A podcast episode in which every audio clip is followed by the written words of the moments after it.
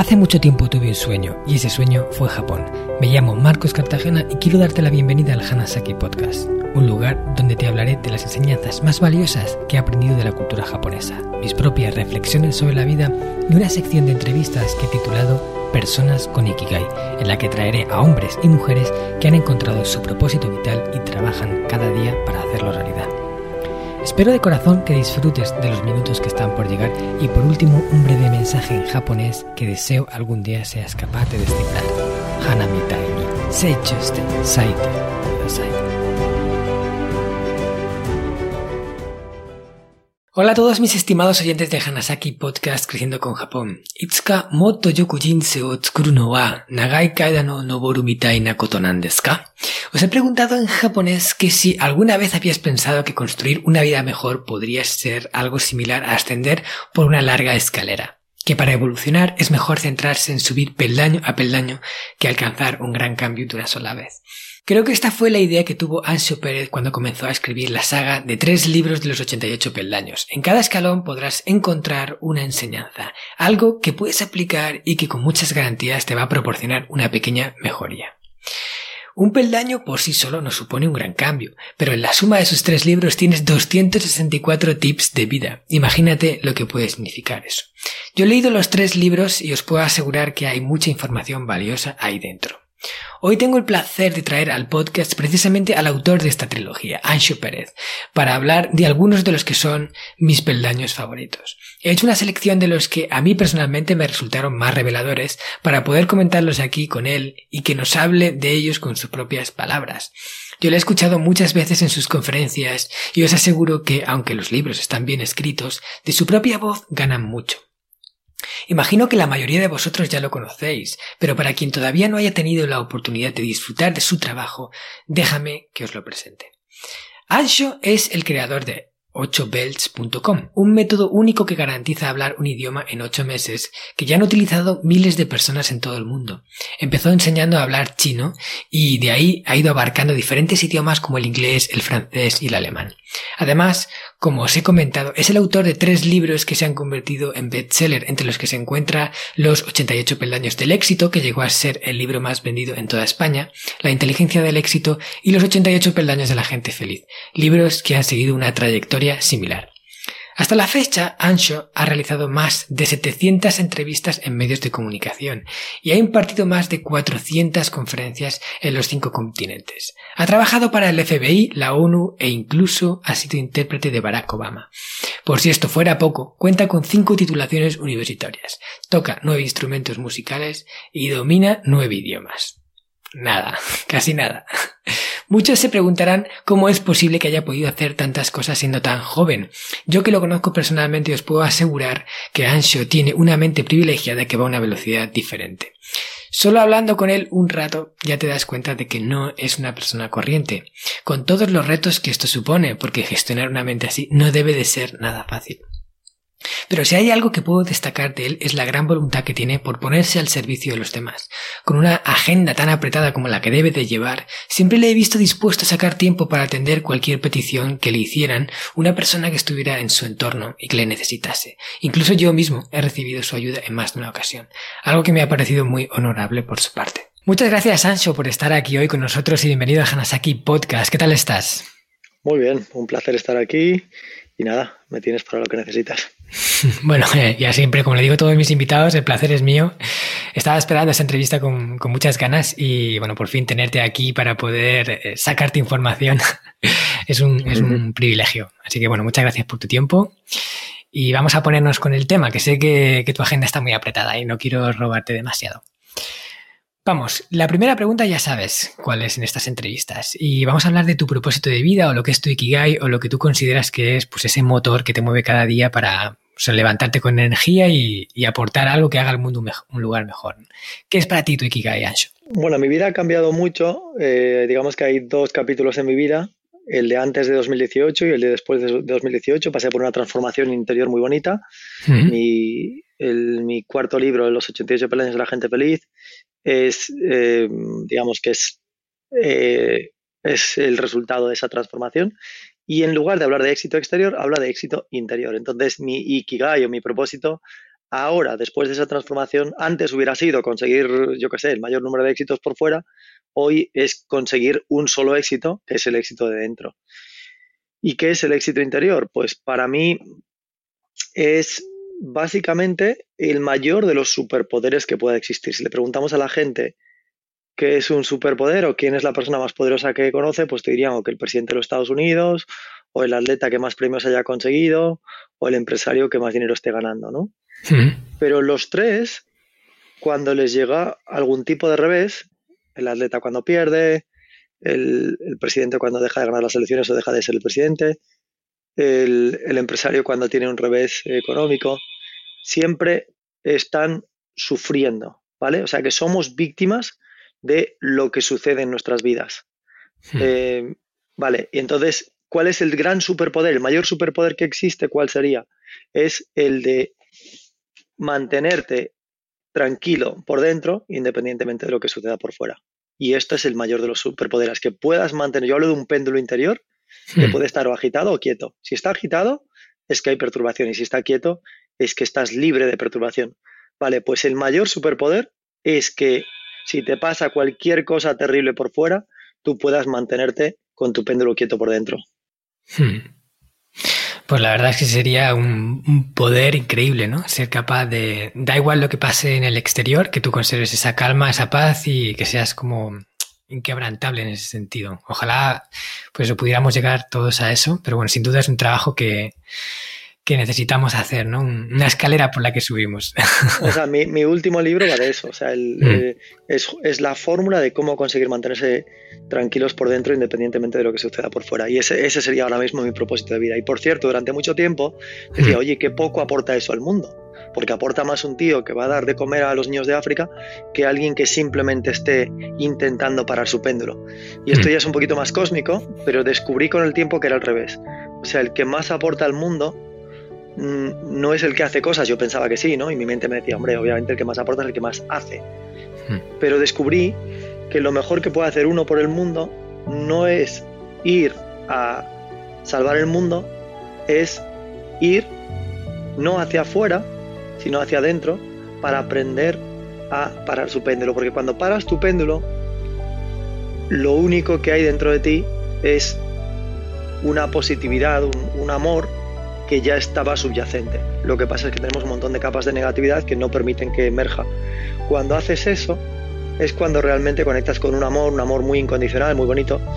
Y esto, la, o sea, para la mente todo lo que estoy diciendo sería absurdo, ¿vale? Esto yo antes no lo hubiera entendido. Hoy considero que es una, una información tremendamente poderosa. Y desde ahí, cuando tú tienes una, conectas con ese amor interior, eh, estás aportando mucho más al mundo sin darte cuenta, de forma silenciosa.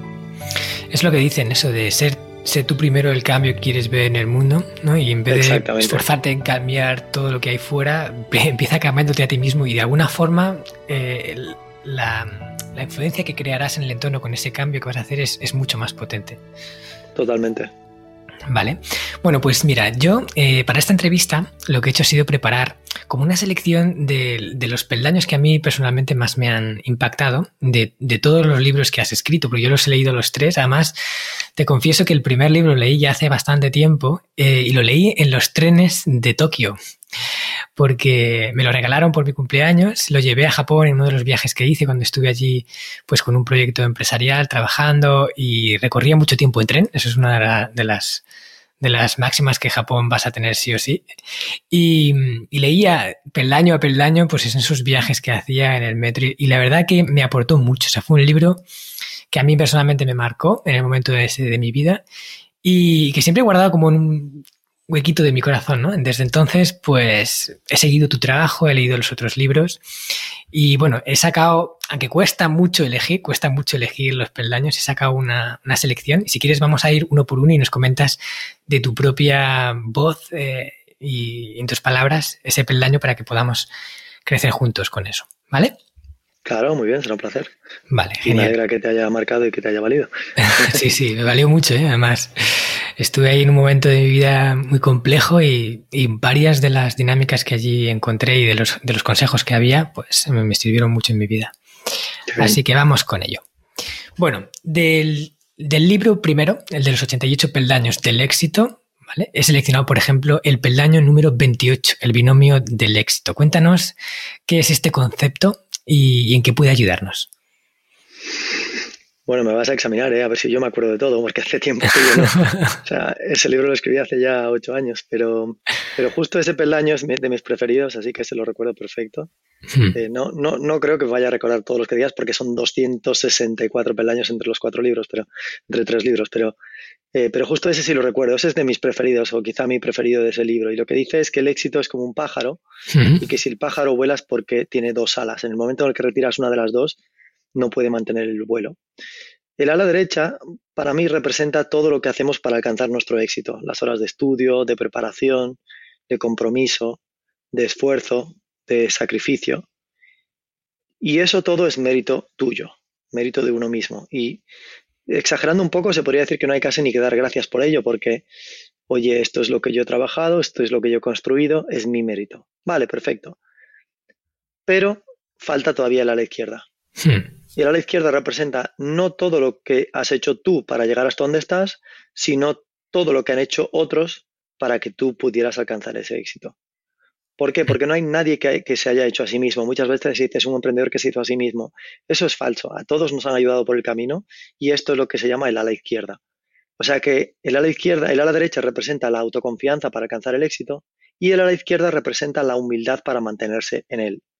Hmm. Una frase que yo uso que dice, en el momento en el que crees que estás volando, es cuando dejas de mantener, mantener el vuelo, cuando te empiezas a creer tu propio éxito, ¿no? Cuando hmm. dejas de mantener los pies en el suelo, cuando dejas de ser humilde. Y de hecho, te cuento una anécdota muy chula y es que el chat de mi familia, hmm. eh, con mi madre y con mis hermanas y tal, se llama el a la izquierda. Qué bueno. Y viene de este peldaño. Y yo, no, yo, no, le puse el nombre, se lo pusieron ellos a raíz de este peldaño. Sí, me gustó mucho porque es como un, punto de equilibrio de que ni, por un lado todo por tu cuenta, ¿sabes? Que tú lo haces todo, tú te trabajas todo, ni por otro lado que todo lo hagan los demás, ¿no? Y que todo sea el empuje que otros te dan, porque también necesitas ese ala en la parte tuya de, de lo que haces en el día a día. Entonces, es el punto de equilibrio entre que todo lo que has conseguido en tu vida seguramente es una mezcla de lo que tú has logrado por tu cuenta y de lo que otras personas han hecho por ti. Y eso, ser consciente de ello, para mí es fundamental para seguir adelante. Totalmente, y es precioso, sí, señor. Mm. Genial. Bueno, vamos con el siguiente. Este también lo vas a, conocer bien, porque es el pilar número 44, el de ilusión más arte. ¿no? El, arte, lo que es eh, ser capaz tú eh, por tus acciones, ¿no? Por tus pensamientos, de ilusionarte con las cosas, no dejar que las cosas bonitas o las situaciones eh, realmente que te pueden hacer más feliz y disfrutar más simplemente pasen por alto como, como si nada. Cuéntanos un poco cómo enfocas tú esta parte de ilusión más arte. Bueno, es un juego de palabras. Eh, tengo un seguidor que está en Barcelona que se llama Lope y cada vez que voy por allá eh, bueno, él se sabe este libro de Peapa, una persona, o sea, es, fanático de este libro, hmm. de los 88 peldaños del éxito, y entonces él se sabe todos los peldaños y le va a la gente y le dice, a ver, a ver si usted sabe responderme a esta pregunta, a ver, ilusión más arte, queda. y la respuesta es ilusionarte, ¿no? Ilusionarte. Y este es, y este es el, el, peldaño 44 de, de los 88 peldaños del éxito. Lo que dice este peldaño es que tú puedes pasar por la vida de forma anodina y entonces no estás pasando tú por la vida, la vida está pasando por ti. O la puedes pasar con entusiasmo y entonces el protagonista e, eres tú. Hay, hay una frase que yo a veces uso, tengo miles de frases ¿no? que pongo aquí en estos libros, mm. y una dice, la vida es una obra de teatro. Muchos ponen el foco en tener el decorado, mm. otros en hacer la obra de teatro, y muy pocos en ser los protagonistas. Hmm. Pues esto es lo que explica este peldaño y lo que dice es que la única verdadera profesión en la vida es la de degustador. Degustador de instantes. Hmm. Y habla de cómo pasar por la vida fomentando esta emoción, esta ilusión. Por ejemplo, algo que se podría hacer hoy mismo, sacado de este peldaño, es cuando tú veas que alguien en el trabajo ha mandado un email al jefe, a un empleado, a conseguir un proyecto, a una publicación, a un artículo de prensa, y te ha encantado cómo lo ha hecho, cuatro palabras maravillosas, no te lo calles. no te lo calles. O sea, vete y dile, oye, tío, me ha encantado cómo has redactado este email, o me ha encantado cómo has defendido tu propuesta, o el jefe te ha dicho que no, pero tú seguiste ahí, me encanta ese coraje que tienes, o ese valor, o esa osadía, o esa capacidad innata de seducir a las personas, o de organizar los grupos, o de estar a disposición, o de estar al servicio, cualquier cosa. Si hay algo de positivo que hayas visto en algo, en alguien, hay dos tipos de personas. Los anodinos nunca van a decir nada. Y los entusiastas lo van a decir todo y lo van a celebrar. Son los que están siempre aplaudiendo. En la medida en la que entremos en el segundo grupo, nuestra vida cobrará color. Hmm. Claro. A mí me gustó mucho también un ejemplo que ponías, ¿no? Decir, eh, em, ilusiónate de forma consciente con las cosas. Vas a quedar con un amigo que hace tiempo que no ves, pues empieza a pensar sobre ello y ilusiónate. Es decir, oh, qué bien que voy a verle, que voy a poder hablar, que voy a poder disfrutar de un momento bonito. O sea, haz el previo también. No solo llega el momento de disfrutarlo, sino que te preparas para disfrutarlo, ¿no? Eso es un poco una de las, de las, de, los tips que deja este, este pilar. Qué bueno. Vale, pues vamos a por el siguiente.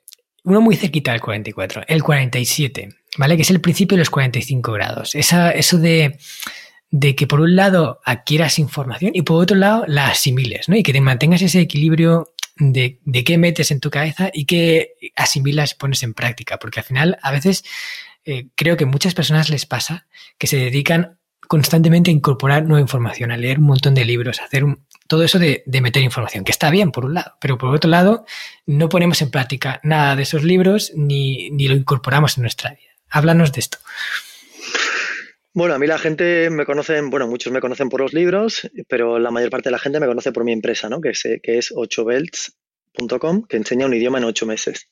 Hmm. Y, y 8belts fue una revolución, lo está haciendo todavía, pero que sobre todo cuando saltamos al mercado en 2011, pues se convirtió un poco en una revolución en el campo de los idiomas, porque era el primer método que enseñaba un idioma en ocho meses y lo podía demostrar.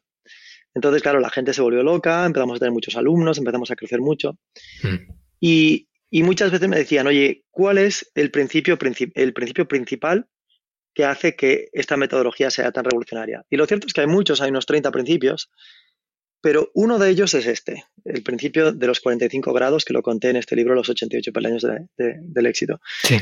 Y imagínate, mm, esto es ya más fácil dibujarlo, pero como no se puede, lo tengo que describir. Imagínate un cuadrante, como en matemáticas, ¿no? Con, con dos ejes, el vertical y el horizontal, y esto crea cuatro cuadrantes, por eso se llama cuadrante, el de arriba de la derecha, arriba a la izquierda, abajo a la izquierda y abajo a la derecha. Tomemos el de abajo a la derecha.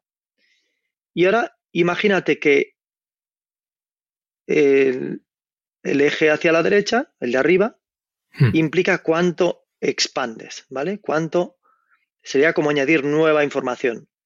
Quieres llegar hasta el punto 10 de la derecha, o hasta el punto 20 de la derecha, hasta el punto 30. Bueno, pues estás preocupado por cómo obtener más información. Por ejemplo, en, en, el caso de un profesor con un libro, pues sería ir a la siguiente lección, a la siguiente lección, a la siguiente lección. Pero hay un error.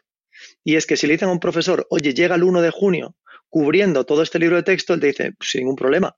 Si el libro de texto es muy gordo, voy más rápido y yo llego al 1 de junio con todo el temario cubierto sin ningún problema. Hmm. Salvo uno, que por supuesto llegas al final del libro, pero nadie recuerda el principio del libro. Vale, pues lo que dice este principio es, no solamente te preocupes por el cuadrante, el eje que va hacia la derecha, preocúpate también del eje que va hacia abajo y conecta los dos puntos de los dos ejes. Por ejemplo, ¿quieres llegar hasta el 10 de la derecha?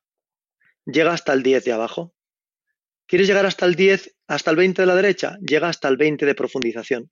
¿Quieres llegar hasta el 30 de expansión? Llega hasta el 30 de profundización. O sea, una correlación entre cuánto expandes y cuánto consolidas.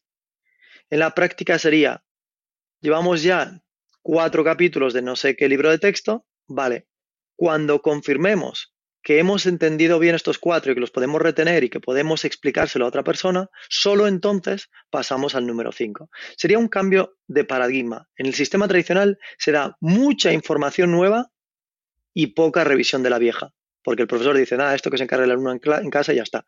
En la nueva educación va a ser muchísima retención y mucha menos expansión. ¿Por qué? Porque lo importante no es cuánta información entra en tu cerebro, sino cuánta de la que entra se queda dentro. Y esto va a ser para mí la clave número uno de la enseñanza en el siglo XXI. Va a haber una información mucho más enfocada, donde el grado de retención de esa información va a ser muy elevada porque es información que se puede aprender por la mañana y aplicar por la tarde. No como en el siglo XX, que se estudiaba por la mañana de un año y a lo mejor no la aplicabas hasta dentro de 15 años después o a lo mejor ya nunca en toda tu vida. La gente que aprendió derivadas e integrales en matemáticas en el colegio, yo no conozco a nadie a día de hoy que las haya usado para ningún tipo de tema práctico. Hmm. Sí, es un concepto totalmente diferente. Es el, de también prestar atención a, qué retienes, porque es que, ¿de qué sirve aprender 100 cosas si dentro de un mes no acuerdas en ninguna de esas 100, ¿no? Es como si simplemente hubieran pasado, bueno, algo hace, ¿no? Porque de alguna forma, pues conocer que existe esa información eh, cambia un poco tu forma de pensar, influye en ti, etcétera, pero, pero luego a la hora de poder usarlo es que no lo tienes en tu mano. Entonces, si aprendes 10 y, tienes esas 10, luego eh, tendrás muchas más herramientas para el futuro que si aprendes 100 y te quedas con nada. Claro, pero el sistema tradicional es justo lo que estamos describiendo. O sea, en el sistema tradicional de, mil cosas que aprendes en la universidad, no hmm. recuerdas ni 100. O sea, el, 90% se ha sumado. Eso, eso es un delito. O sea, eso no puede ser así. Y eso en el siglo XXI tiene que cambiar. De hecho, ya está cambiando. Bueno, pues esperemos que la línea sea en esa dirección. Genial. Bueno, aquí habría un montón de cosas que comentaría. De hecho, tengo más eh, pilares del primer libro preparados, pero bueno, porque no quiero que nos pille el toro. Así que vamos a pasar al siguiente, ¿vale? La selección de los libros de la inteligencia del éxito, de los peldaños.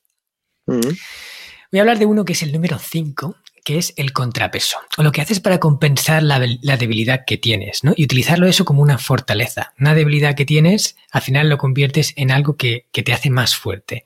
Y, es a través del contrapeso. A mí me gusta, una de las cosas que tú haces es de, poner muchas metáforas, de comprarlo con, con ejemplos que te ayuden a entender el concepto de una forma más, más simple y, le pones nombre a todo además haces frases que, luego te resumen esa enseñanza en, en nada, unas pocas palabras. Así que háblanos del contrapeso.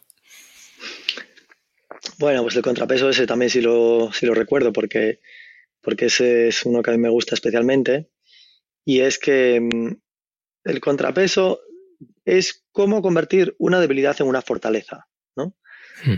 El ejemplo que yo doy en el libro es, imagínate que, que, tú, que tú tienes a dos personas, ponía a dos mujeres hablando de sus maridos, ¿no? Y entonces ella dice, oye, mi marido tiene una memoria terrible. Y dice la otra, ah, pues el mío tiene una memoria maravillosa. Y, y dice la primera, y el mío, que tiene una memoria terrible, si, si mirásemos el número de veces a lo largo del año que, que olvida información sería prácticamente igual a cero. Hmm. Y el que tiene buena memoria, el número de veces que olvida algo es mucho más elevado. Hmm. Entonces, el de mala memoria nunca olvidaba, nada y el de buena memoria olvidaba muchas cosas. Dice, ¿cómo puede ser? Menuda paradoja, no tiene sentido. El que tiene buena memoria se olvida y el que tiene mala memoria no. Y la respuesta estaba en que el que tiene mala memoria era muy consciente de su discapacidad, entre comillas. Dice, mira, como yo sé que nunca voy a recordar nada, esto es la debilidad, voy a anotarlo absolutamente todo. Y esta es la fortaleza. Mientras que el otro tenía la identidad contraria. Decía, oye, como yo soy tan bueno de memoria, yo no necesito anotarlo nada. No necesito llevar una, libreta encima y no necesito anotar cosas en mi móvil, porque mi memoria es tan buena que no tengo que confiar en ningún tipo de herramienta externa. ¿Y qué mm. acababa sucediendo a final de año? Que en numerosas ocasiones el que tenía buena memoria, alguna cosa se iba a olvidar, es normal, por muy buena memoria que tengas te vas a olvidar, y el que tenía mala memoria no solo no se olvidaba de nada porque tenía que usar un montón de mecanismos para no olvidarse porque su memoria era terrible y no podía confiar en ella, y por tanto no solo era, había dejado de ser peor que el otro, no solo había dejado de ser peor que el otro, sino que incluso era mejor. O sea, superaba a su rival cuando el que tenía la debilidad era él. Esto es el poder de los contrapesos. Tú tienes un defecto en tu haber, hay algo que a ti te cuesta mucho, tomas conciencia de este defecto, entre comillas, y dices, oye, voy a convertir, gracias a que tengo este defecto, este problema, este, este, esta limitación, voy a ser el doble de fuerte que antes y, el doble, y mucho más fuerte que muchos, incluso los que son buenos. O sea que es tomar conciencia para darle la vuelta. Hay una frase que yo tengo ahí en este peldaño que dice, lo importante no es tu número de flaquezas, sino cuántas de ellas conviertes en, fortalezas. Hmm. Por tanto, tener un contrapeso es convertir una pequeña debilidad en una gran virtud. Hmm. A mí esto me recuerda en toda mi experiencia como artista marcial, ¿no? Yo entre, llevo entrenando artes marciales mucho tiempo, entre ellas el karate, y algo que me sorprendía era que, bueno, en todos los años que yo estaba practicando, a veces, bueno, y en un gran número de veces he visto cómo el que en principio era menos talentoso se convertía en, en en el mejor, o sea, el mejor artista marcial que a lo mejor uno que tenía talento desde el principio. Y precisamente yo creo que era por el contrapeso, porque al darse cuenta de que no tenía habilidad como otro, trabajaba más y se esforzaba más que el que tenía talento natural. Y al final, eh, en, o sea, la balanza después de varios años de entrenamiento era que el que menos talento tenía se convertía en mejor karateca. Me parecía muy curioso. Bueno, eso de hecho hay un principio que lo explica también y es que los países que eran ricos en recursos naturales acababan siendo pobres. y países como Holanda, que no tenían recursos naturales, acababan siendo potencias mundiales, o Portugal. Y el motivo era porque sería como el peldaño de la fortaleza, pero de la, del contrapeso, pero al revés, ¿no? Y es que como ya tienes diamantes y oro y petróleo, no te esfuerzas. Mientras que los otros países, como no tenían esos recursos, tenían que generar una industria basada en inteligencia y, e ingenio, y al final eran los que acababan dominando a los otros países que sí tenían recursos naturales. Eso mismo también ha pasado con Japón, porque Japón es un país que en territorio es más pequeño que España, pero el 70% es bosque, montaña y volcanes, hay de todo, y ahora sí llegaron a ser la segunda potencia económica mundial, ¿no? Por encima que países llenos de recursos, porque ellos tienen muy poco también de recursos naturales. Y fue precisamente por eso, dándose cuenta de todas las carencias que tenían, tenían que compensarlo con pues, desarrollar esas tecnologías, desarrollar habilidades superiores que le permitiera compensar la debilidad. exacto. Vale, pues vamos con el siguiente. Eh, el número 16 sistematiza el, de buscar siempre la forma de hacer las cosas en un proceso que, lo convierta en algo más eficiente. Y este es una, práctica que, que, llevo siempre conmigo, ¿no? Siempre estoy pensando en todo lo que hago, cómo puedo hacerlo la siguiente vez en menos tiempo y de forma más eficiente. Y yo creo que en esto tú eres un gran maestro, así que háblanos del pilar número, el peldaño número 16, sistematiza. Bueno, aquí yo podría crear una enciclopedia, la verdad. O sea, el tema de la sistematización a mí me obsesiona. Antes, o sea, antes de la transformación de 2018 me obsesionaba más, ahora como estoy más tranquilito, hmm. pues intento que me obsesione menos. Pero eh, hay una cosa que no sé si te conté a ti alguna vez, eh, la sabe poca gente, a Jesús Alonso, que tú lo conoces, lo conté alguna vez y se lo, y se lo demostré, además se lo enseñé aquí en mi casa. Y es que yo soy un fanático de los atajos de teclado. ¿Te había contado eso a ti o no? Sí, sí, hemos hablado sobre eso. Pero no te llegué a enseñar nada, ¿no? Te lo conté y nada más. Pero a Jesús Alonso os lo llegué a, a enseñar una vez. Y es que yo me he creado un sistema muy loco, que lo creé hace ya, no sé, a lo mejor 13 o 14 años. Y es de me he creado todo un sistema de atajos de teclado. Entonces, para el ordenador, ¿no? Los atajos de teclado, los, para el que no lo sepa, son las combinaciones de teclas que con una combinación de tecla, pues el ordenador hace lo que tú le pidas, ¿no? Por ejemplo, una sencillita sería que si yo pulso, yo qué sé, mm, Command, Alt, mayúscula y la letra G, pues me abriría, me abriría Google, ¿vale? Hmm. Eso me abre, me abre, la página de Google sin hacer nada. Estés donde estés, estés viendo lo que estés viendo en el ordenador, tú pulsas esas tres letras esas tres teclas y te abriría automáticamente una página de búsqueda de Google, ¿no? Sí. Pero esto no tiene fin. O sea, yo podría abrir el documento de notas, podría abrir, podría escribir un email entero con todo el texto del email ya preparado, podría, o sea, puedo hacer millones de cosas. Y en total tengo, mira, te voy a decir la lista, el número exacto porque lo tengo Tengo exactamente vas a alucinar, ¿vale? Tengo el número de, atajos de teclado que yo tengo, ya te digo, me ha llevado una década crearlos, son 667. Dios mío. ¿Vale? 667 atajos de teclado. Sabes que cuando te creas 667 atajos de teclado, lo difícil no es crearlos, que también, lo difícil es cómo recordarlos todos, ¿no? Claro. Entonces me he creado un mapa, una especie de mapa, me he creado una tabla, una lista, he hecho un mini 8 bells, lo mismo que hice en su día para, con 8 bells para los idiomas, pues yo apliqué ese algoritmo en pequeñito para esta, para esta lista, esta tabla, ¿no? Y en esta tabla eh, uso los colores para las combinaciones de teclas. Por ejemplo, todos los que siguen una combinación de tecla adecuada van en color rojo, los que vienen en otro tipo de combinación, otro grupo de combinaciones, en azul, en verde. Entonces le doy un color a cada uno y esto ya lo que hace es que te estimula el cerebro para la memoria. Es más fácil recordar eh, atajos que, vienen agrupados por colores. Pero lo que hago es un mapa de todas las combinaciones posibles de, de atajos de teclado que existen, que deben de ser unas, a lo mejor, no sé, calculo a lo mejor 1800 o así, porque, porque solo tienes tantas, tantas eh, teclas de comandos, ¿no? Hay, En un Mac, por ejemplo, hay cuatro así, y ahora eh, con cada letra del abecedario, del abecedario, según la combinación, pues vas creando una u otra, ¿no? Y el máximo posible creo que son unas 1800. Yo, yo tengo, por tanto, un tercio de todas las que podría haber.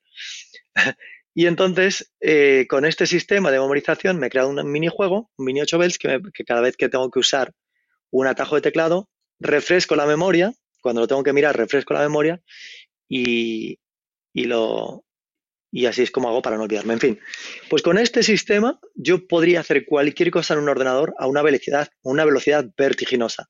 Hmm. Eh, a, lo mejor en un, en un 80% menos de tiempo de lo que lo haría cualquier persona normal. Tú imagínate reducir en un 80% de tiempo los tiempos con los que la gente hace las cosas, ¿vale? Si abres un documento de Word, si tienes que ir al principio del párrafo, si tienes que ir al final del párrafo, al final del documento, al principio del documento, seleccionar una frase, todo esto yo lo hago sin ratón, ¿vale? Yo no uso el ratón apenas. Hmm. Y, y el nivel de sistematización que tienes es muy elevado.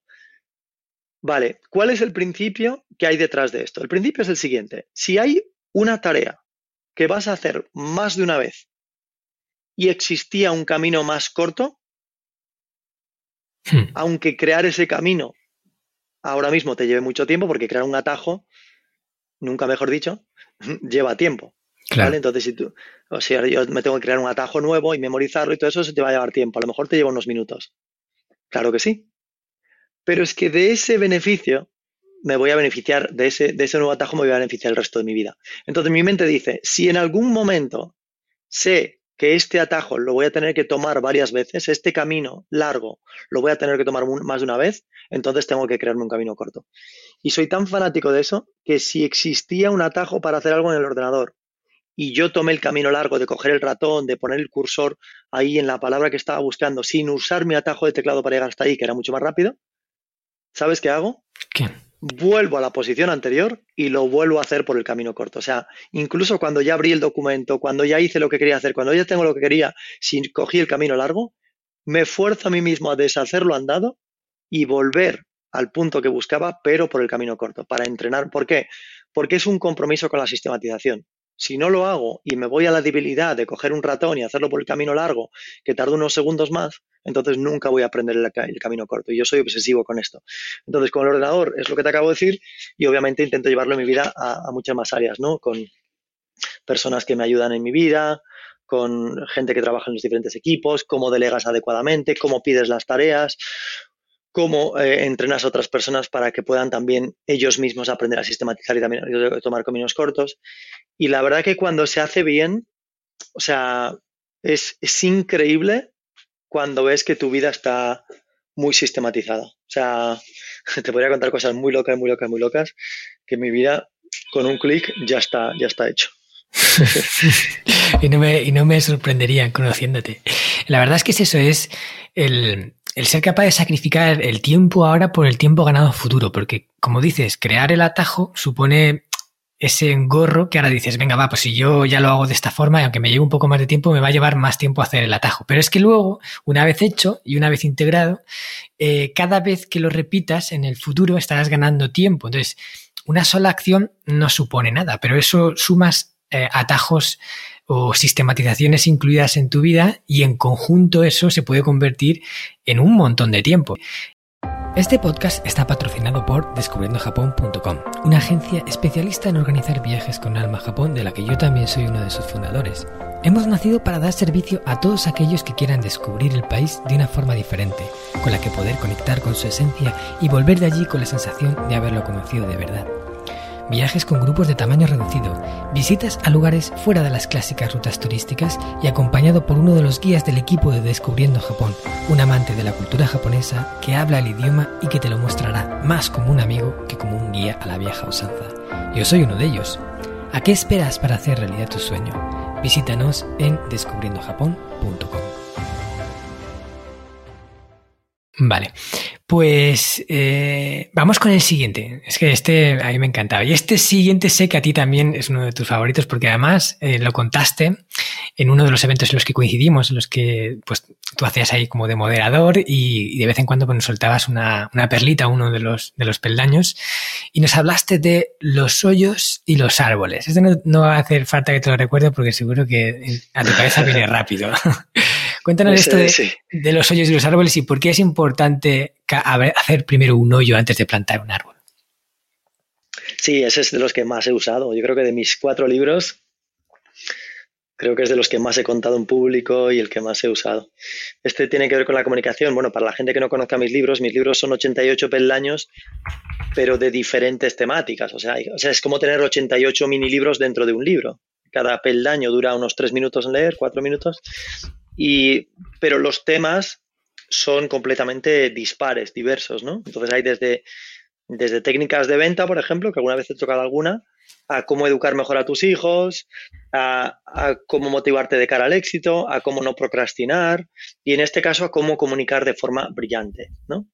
Entonces este peldaño tiene que ver con eso, con la comunicación y se llama los hoyos y los árboles. Y dice lo siguiente, como sabes y como decías tú anteriormente, muchas veces yo uso un, un símil, ¿no? Uso símiles para contar, y a veces, como dices, me invento nombres, el contrapeso, en este caso los hoyos y los árboles, y he descubierto que esa forma de comunicar realmente funciona muy bien, porque la gente después asocia y asocia eso hmm. con el concepto y es mucho más fácil que no lo olvide, porque además es tangible. Un hoyo y un árbol, tú te puedes imaginar un hoyo y un árbol. Entonces, esto hemos visto que funciona muy bien. O sea, que ya de por sí la técnica que yo uso en los libros ha sido un éxito y quizá el, éxito de los libros tenga que ver mucho con eso, ¿no? Con que son pequeñas cápsulas de tres minutos cada una, usando técnicas como fábulas, símiles y conceptos inventados que la gente puede recordar. Vale, pues este de los hoyos y los árboles dice lo siguiente. Imagínate que quisieras plantar un árbol. Si te preguntara cuál de todos los elementos que necesitas para plantar ese árbol es el más importante, casi todo el mundo se centraría en el árbol y te diría, mira, lo, más importante de este proceso es el árbol. Hmm. Bueno, pues el árbol representa el mensaje que tú quieres dar a la hora de comunicar. Y lo cierto es que no es el elemento más importante. El importante no es el árbol, el importante es el hoyo. ¿Por qué? Porque si tienes el árbol más bonito del mundo, pero no tienes un hoyo donde poder cavarlo, entonces no te servirá absolutamente de nada. El hoyo, el, el árbol es el mensaje que quieres dar, el hoyo representa la receptividad que tú has generado en tu público o en tu audiencia o en tu, interlocutor antes de dar el mensaje.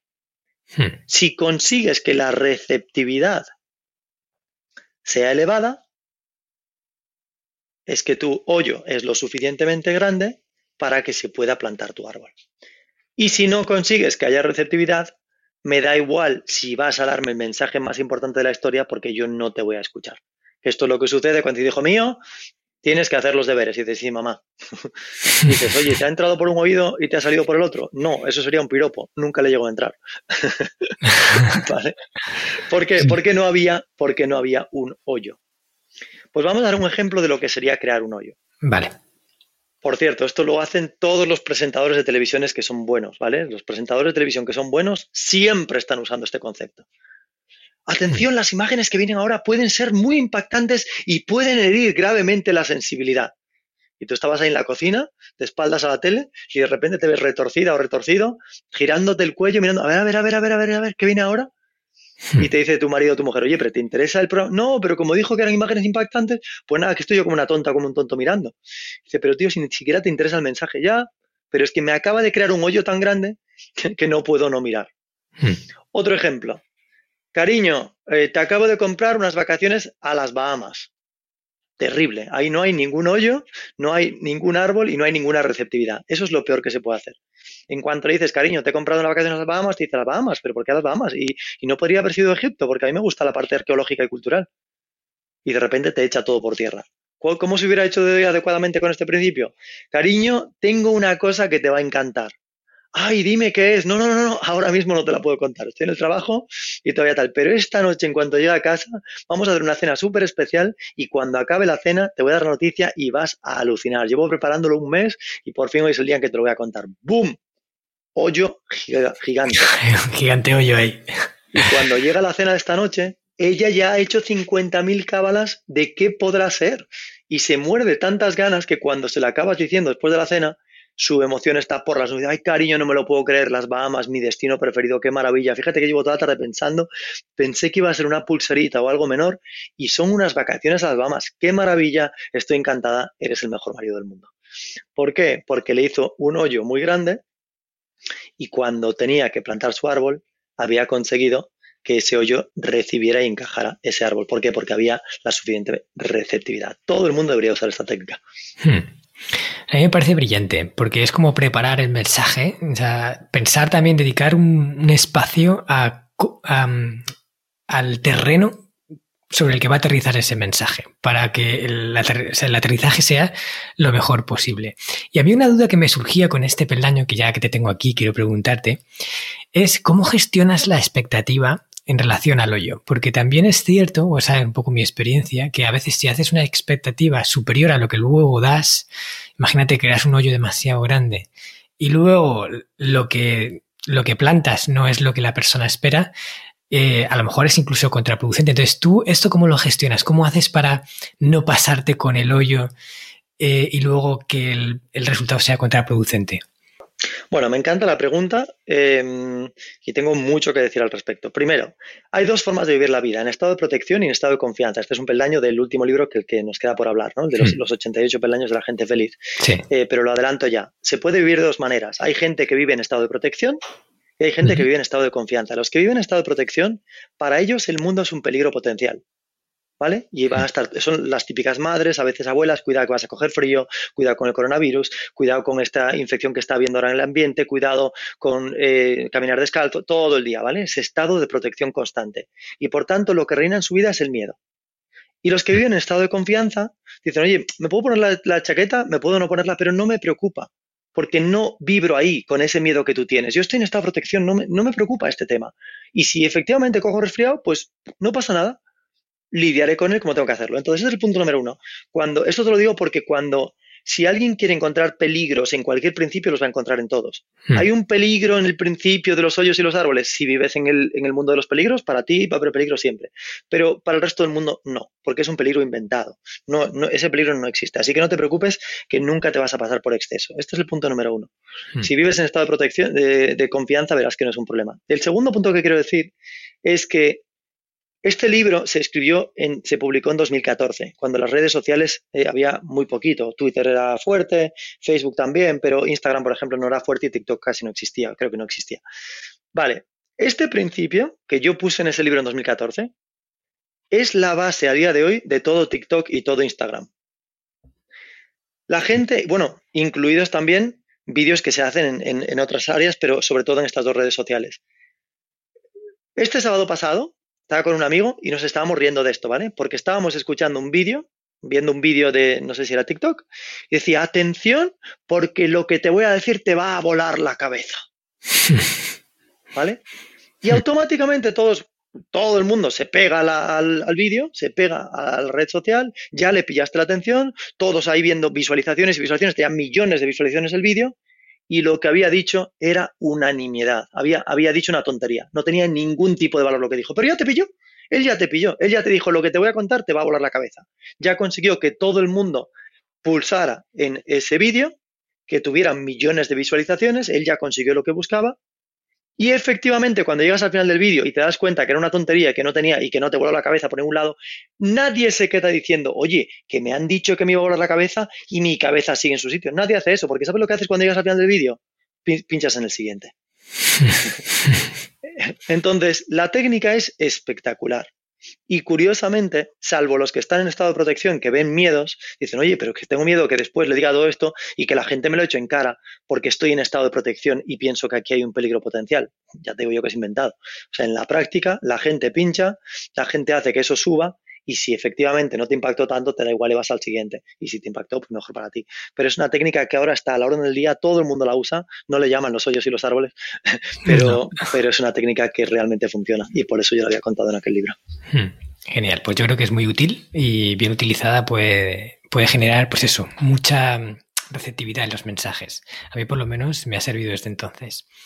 Vale, vamos con el siguiente libro, el de los 88 peldaños de la gente feliz, que este aquí es donde ya me ha, me ha costado seleccionar los peldaños porque había muchos que me hubiera gustado comentar aquí, pero no nos va a dar tiempo, entonces vamos a empezar por el principio a ver hasta cuándo podemos. Quiero hablar de, del número 9. ¿Desde dónde eres? O sea, ¿desde dónde actúas? ¿Desde la esencia o desde, desde el ego? Háblanos de esto, Ancho. Bueno, la, esencia del, o sea, bueno, esencia nunca mejor dicho, pero voy a usar otra palabra. el, el, núcleo de este libro, de los 88 peldaños de la gente feliz, este libro contiene una fórmula que para mí es la fórmula más poderosa que existe de la felicidad. La felicidad entendida como una vida sin perturbación, ¿vale? Alguien te corta el paso en la autopista y tú dices, ¿eres, eres feliz? Sí, sí, soy muy feliz, pero cuando me cortan el paso en la autopista, ahí me cabreo mucho, ¿vale? Pues entonces tú no eres feliz, ¿vale? Eh, estás siendo víctima de una perturbación y no eres consciente de ella. Y esto pasa constantemente. La gente piensa que es feliz hasta que mira hacia atrás y se da cuenta del número de veces a lo largo del día que se perturba. Perturbarse significa que esa paz interior que tú tenías acaba de desaparecer por unos minutos, a veces horas, y a veces días o semanas. Vale, pues este libro explica cómo conseguir mantenerte tranquilo por dentro, independientemente de lo que suceda por fuera. Esa para mí es la mayor fórmula que existe de la felicidad. Yo no la he inventado, la fórmula es milenaria. Lo que yo he hecho es contarla con 88 peldaños muy, muy, muy claros y sencillos que se puedan entender, porque es algo a veces muy complejo de entender. Vale, y la esencia del libro dice lo siguiente. Número uno, no todos tenemos el, nivel el mismo nivel de felicidad. Todos pensamos que somos muy felices hasta que hacemos recuento y vemos el número de perturbaciones. Por tanto, los niveles de felicidad no son comunes a todos, no son pares, son dispares. Hay gente que sufre muchísimo y no se da cuenta porque está muy perturbada a lo largo del día y hay gente que se perturba muy, muy, muy poco, con lo cual sería muy feliz. Entonces, eh, eh, el primer concepto es que hay ocho niveles de felicidad. Yo le llamo los ocho cinturones del éxito interior. Igual que mi empresa que se llama 8 Belts, misma técnica. Puedes estar en un Belt 1 y entonces eres muy bebé, o puedes estar en un Belt 6, 7 u 8 y entonces eres muy maduro en este crecimiento. Mm. El concepto número 2 dice que para subir de Belt te preguntan de dónde viene este pensamiento, esta acción, esta intención, esta perspectiva que tienes de la vida. Y dices, no, pues me salió del interior. Y hablamos del interior como si fuera un único sitio. El concepto número 2 lo que dice es que no hay un único sitio, hay dos, la bolsa negra y la bolsa blanca. En la edición del libro que tú tienes se le llama ego y esencia.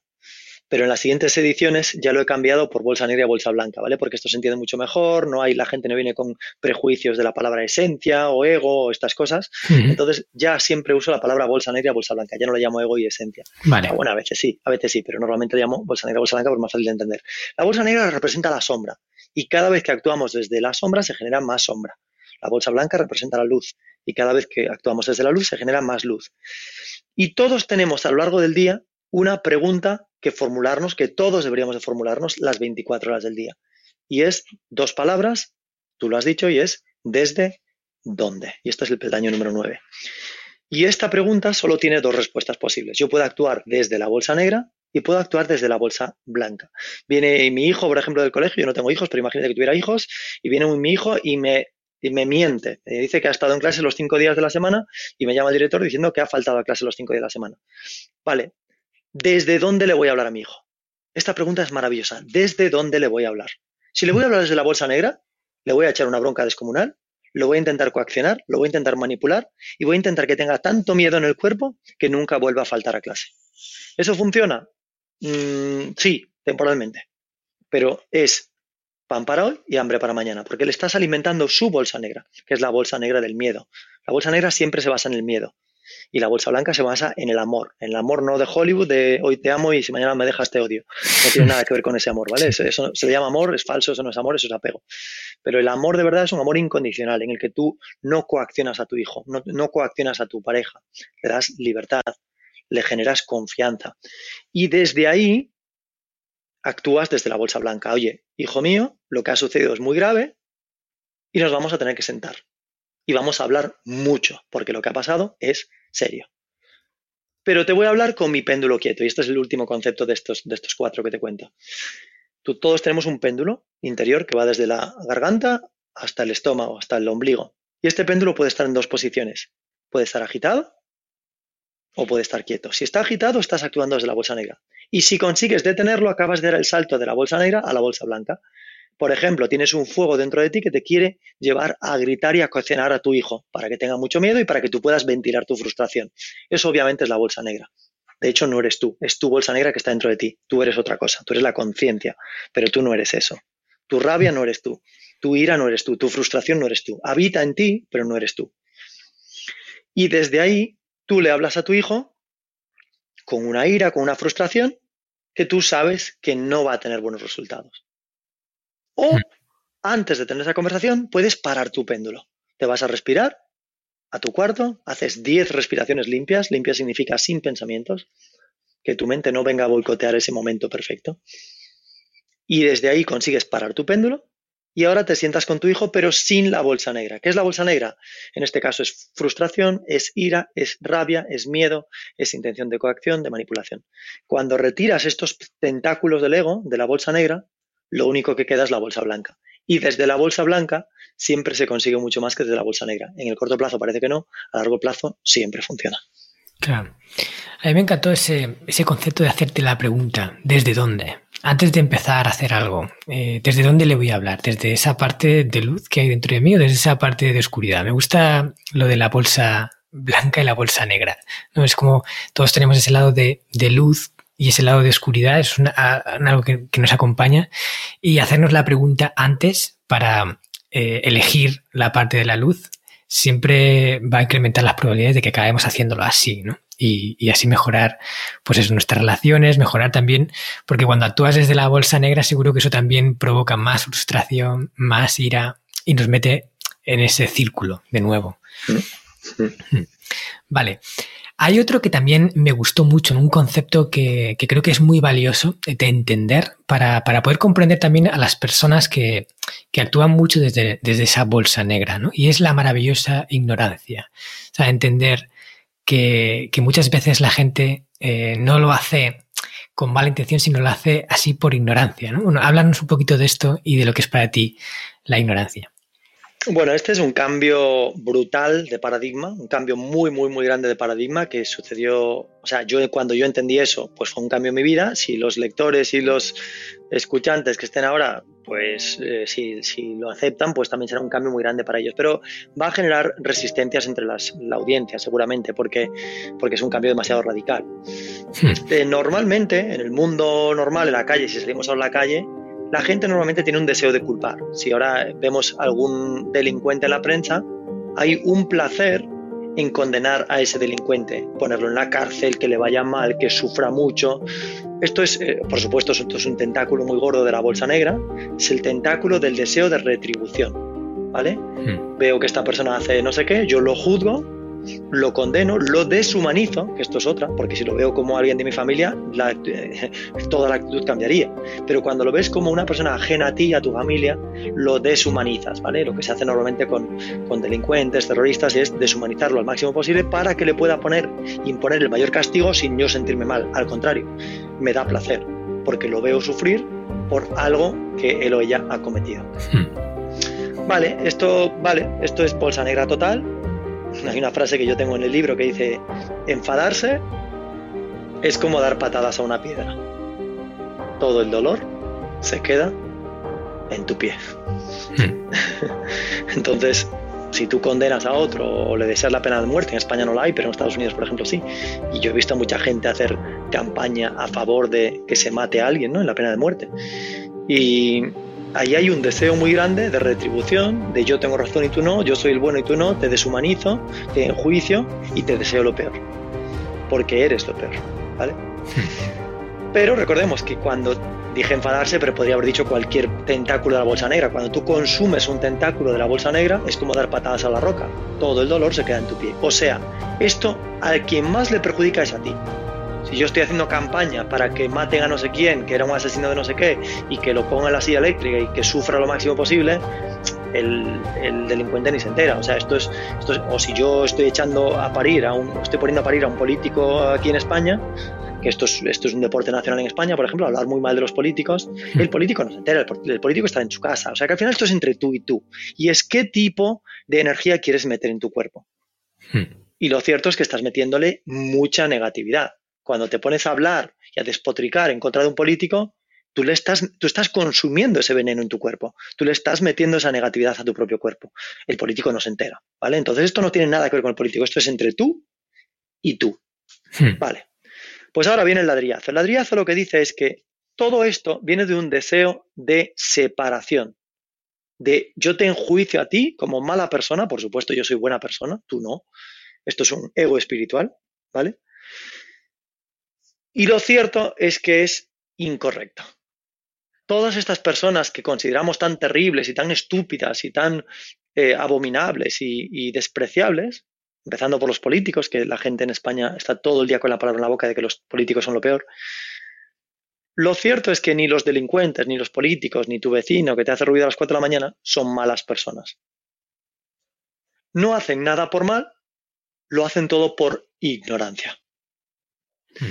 Y aquí hay una frase que yo uso mucho y es una de las que más he usado de este libro, que es Nadie que sepa lo que significa vivir en la luz elegiría ni por un segundo volver a la sombra.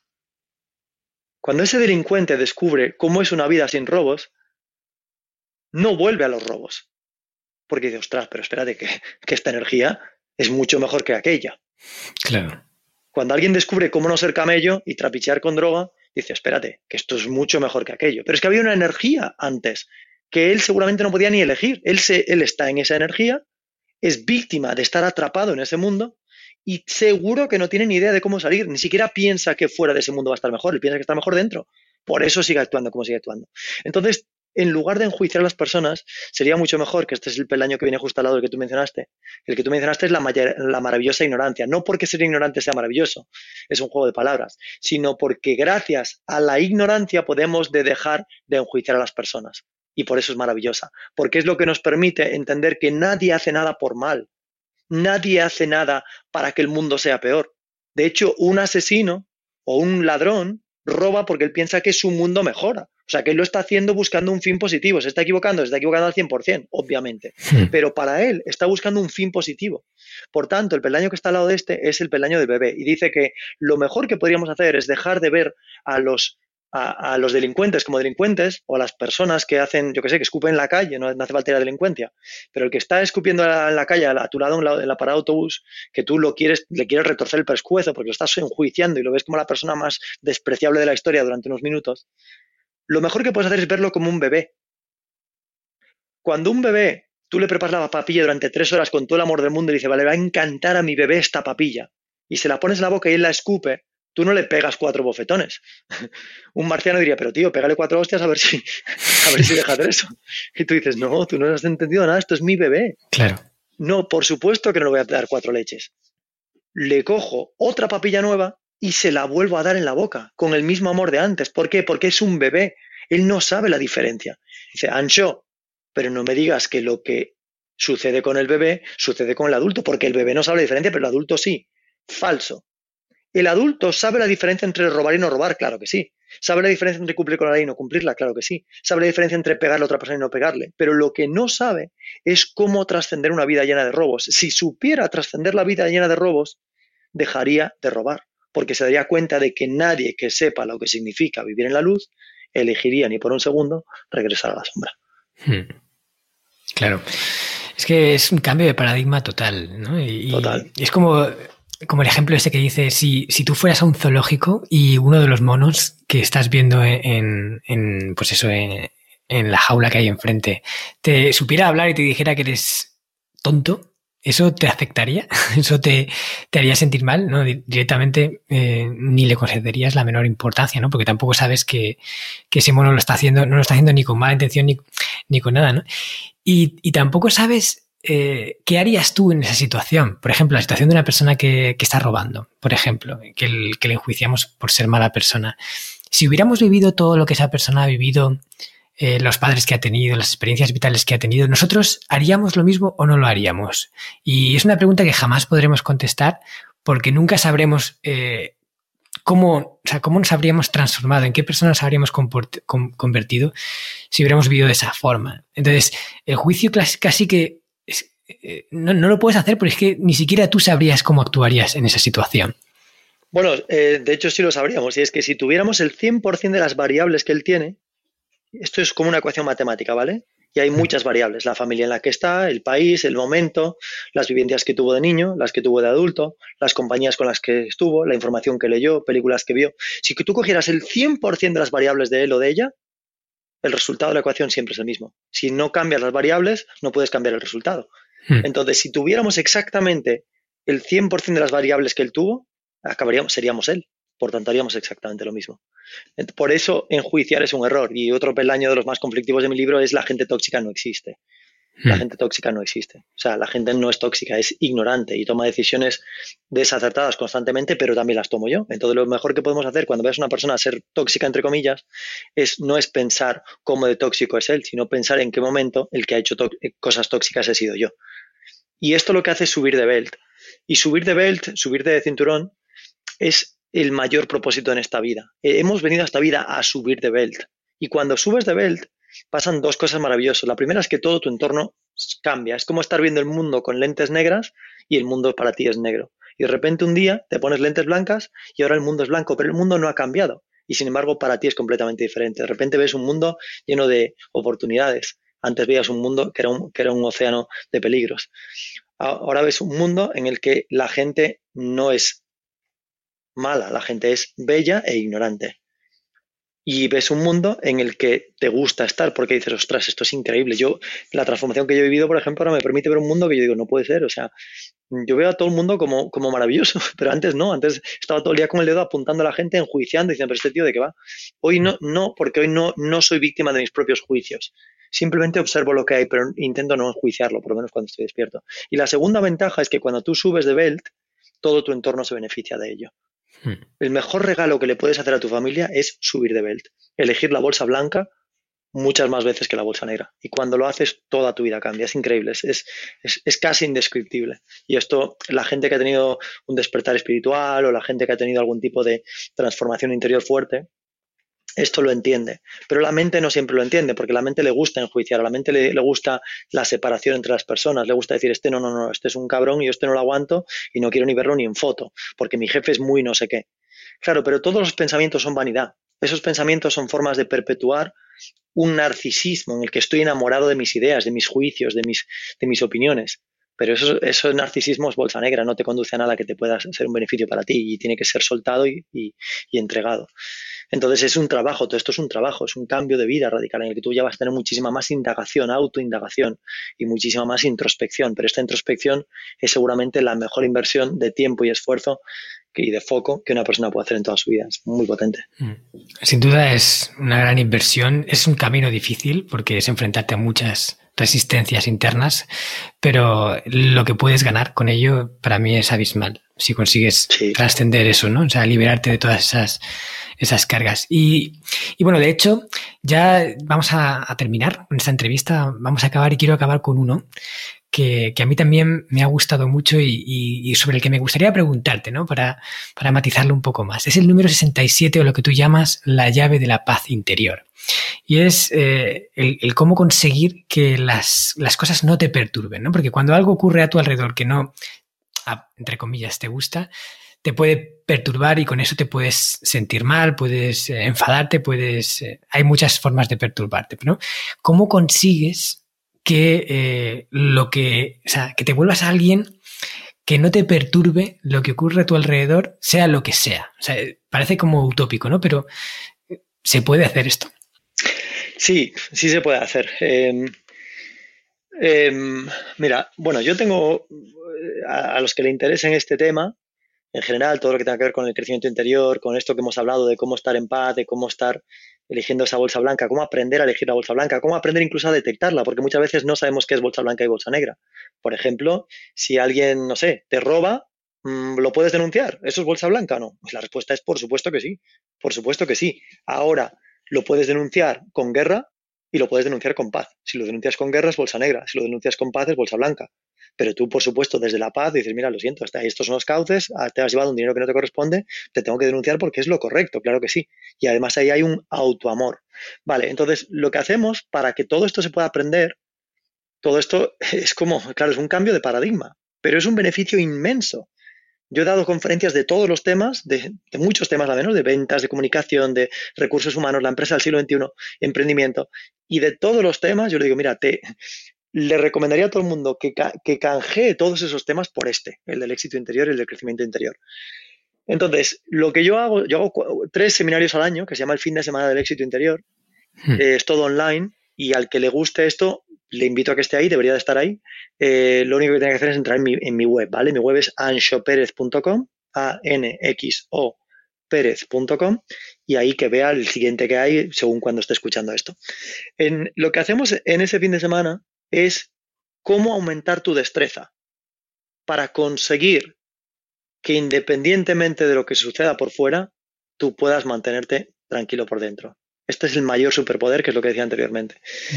Vale, y un ejercicio que hacemos ahí a veces es explico los diferentes retos de la vida, ¿no? La vida te lanza retos y a veces te lanza, retos de belt 1, de cinturón 1, como las artes marciales, muy bajitos, y a veces te lanza retos de belt 6, 7, 8.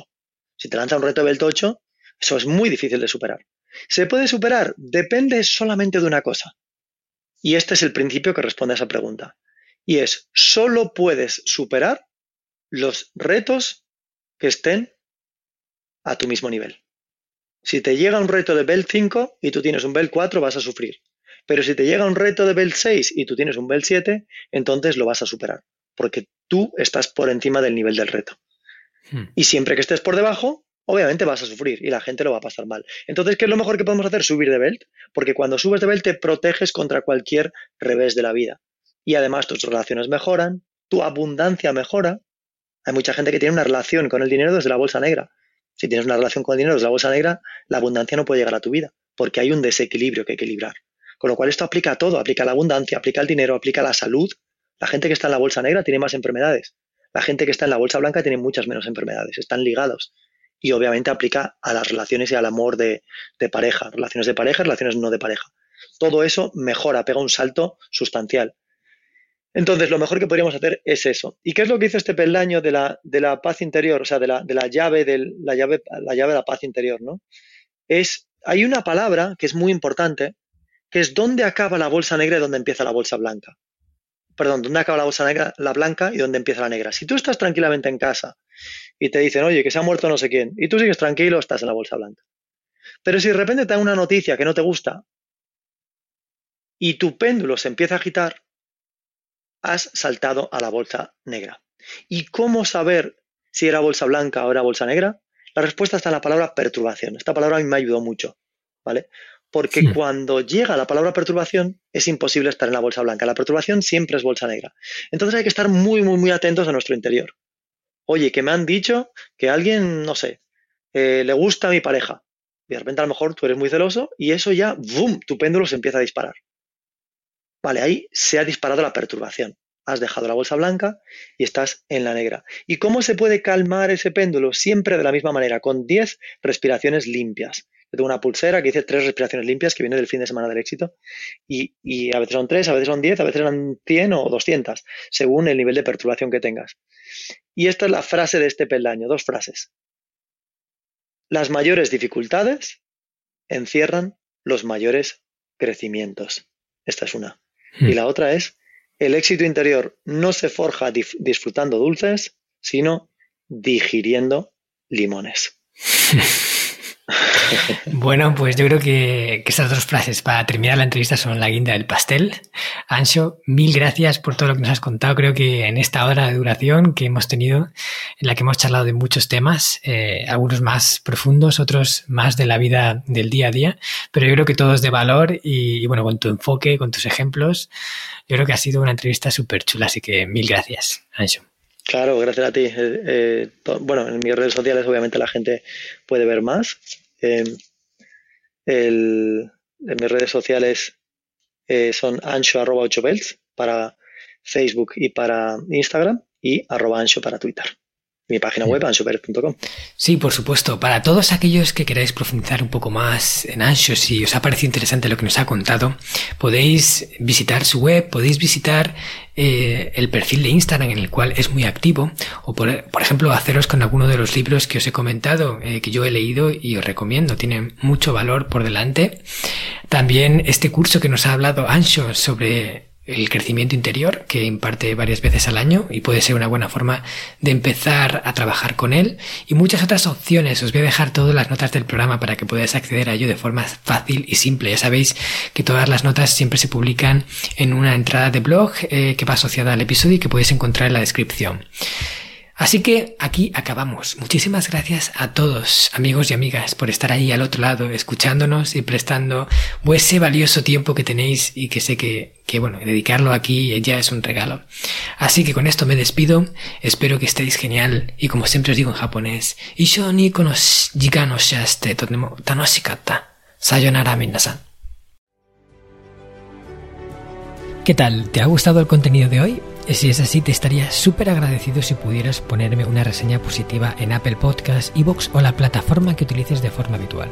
Esto me va a ayudar a hacer llegar a más personas un contenido que realmente creo que es valioso.